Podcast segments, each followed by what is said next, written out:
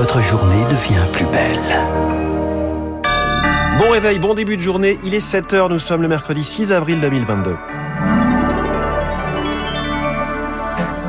La matinale de Radio Classique avec François Geffrier. Il veut séduire les Français fâchés, mais pas fachos. Jean-Luc Mélenchon se démultiplie avant le premier tour. Ses hologrammes ont fait le tour de France hier soir. Nous étions à Lille avec l'insoumis en personne. En Ukraine, la détresse des habitants de Kharkiv sur la ligne de front. Très peu ont fui depuis le début de la guerre. Leur quotidien est chaque jour un peu plus difficile. Et puis six mois après l'onde de choc du rapport Sauvé, les victimes d'abus sexuels pressent toujours l'Église d'agir. Les évêques sont réunis à Lourdes jusqu'à vendredi.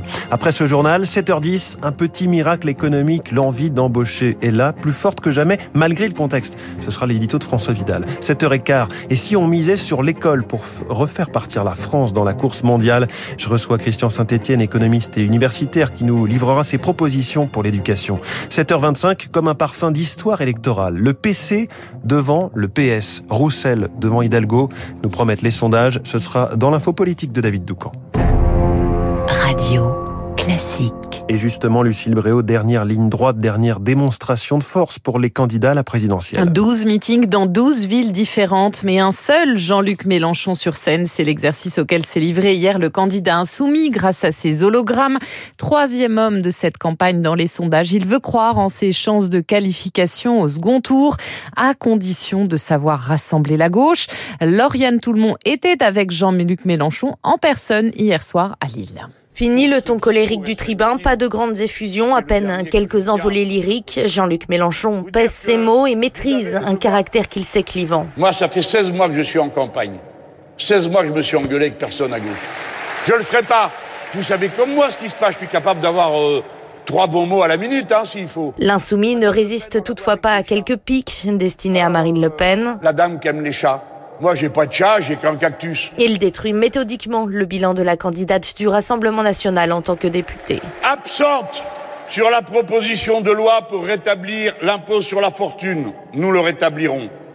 Absente sur la proposition de loi qui propose de taxer les profiteurs de crise. Nous la ferons voter. Absente. Une façon de rappeler à lui ce qu'il nomme les fâchés pas fachos. Mon sujet, c'est de convaincre ceux qui croient à cette mystification de leur dire vous êtes en train de vous faire avoir. L'insoumis se place comme seul adversaire possible d'Emmanuel Macron au second tour. En cas de qualification, il donne déjà rendez-vous à ses partisans le dimanche 17 avril au Stade Charletti à Paris. Et l'appel au vote utile de Jean-Luc Mélenchon rejeté par Yannick Jadot hier soir sur France 2 à quatre jours du premier tour. Emmanuel Macron et Marine Le Pen s'affronteront eux à distance ce soir sur TF1 dans l'émission 10 minutes pour convaincre. En Ukraine, des explosions entendues cette nuit dans la région de Lviv. Dans l'ouest du pays, situé loin du front, cette région est une zone de repli pour des milliers de civils qui fuient la guerre. Des réfugiés au centre d'une bataille de communication. Kiev accuse Moscou d'avoir envoyé des dizaines de milliers de civils en Russie. Moscou parle de 600 000 personnes évacuées et non enlevées. À Kharkiv, sur la ligne de front, cette fois, la plupart des habitants sont restés malgré des combats âpres. Charlotte Schneider, la directrice des opérations d'action contre la faim les personnes que nous, on a pu interroger à Kharkiv ne sont euh, pas en capacité de partir du fait de euh, leurs ressources, leur handicap, euh, la présence d'enfants au très bas âge, les femmes enceintes, etc. Globalement, aujourd'hui, la ville est bombardée de manière très régulière et les populations qui y sont restées vivent dans les abris que sont les stations de métro et un très gros besoin d'appui des populations, un repas par jour, l'accès aux soins de santé primaires, l'accès à des toilettes. Ces personnes, elles sont piégées dans leur propre ville. Un propos recueilli par Marc Tédé après la découverte de nombreux cadavres à Boutcha. Les Occidentaux durcissent leur position face à Moscou. Washington annonce 100 millions de dollars supplémentaires d'aide sécuritaire à l'Ukraine et devrait interdire aujourd'hui tout investissement en Russie. L'Union européenne envisage de son côté de cesser ses achats de charbon russe. Selon Moscou, Boutcha ne vise qu'à torpiller les négociations russo-ukrainiennes. Il est 7h05. En France, certains hôpitaux sont au bord de la rupture. Au centre hospitalier d'Orléans, presque tous les urgentistes sont en arrêt depuis une semaine, plus de 9 sur 10. L'hôpital a déclenché son plan blanc pour continuer d'assurer les urgences vitales. Covid, épuisement, le personnel est à bout. Une patiente est même décédée sur un brancard, faute de prise en charge suffisante.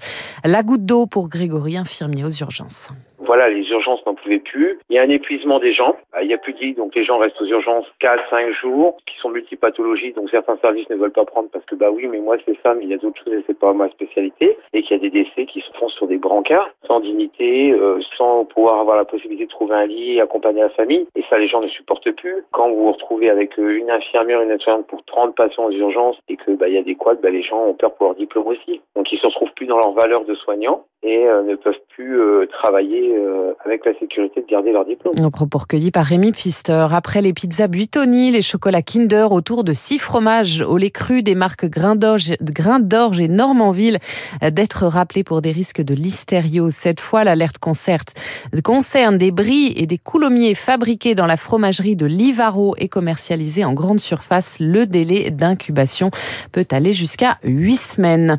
L'enquête sur la mort de Jérémy Cohen ne permet pas à ce stade d'établir des motifs discriminatoires. Clarification hier du procureur de Bobigny alors que certains candidats à la présidentielle ont pointé un possible acte antisémite. Le jeune homme de confession juive a été percuté par un tramway après avoir été frappé par des jeunes le 16 février dernier. Six mois après la publication du rapport Sauvé, les évêques de France sont réunis à Lourdes. Ces révélations sur les abus sexuels dans l'Église ont provoqué une onde de choc. Les évêques se retrouvent donc en assemblée plénière jusqu'à vendredi pour un point d'étape. En novembre, ils ont adopté une série de mesures pour lutter contre la pédophilie et indemniser les victimes. Les diocèses ont déjà reçu 350 demandes de réparation, mais les choses avancent trop lentement pour François Deveau, ancien président de l'association La Parole Libérée.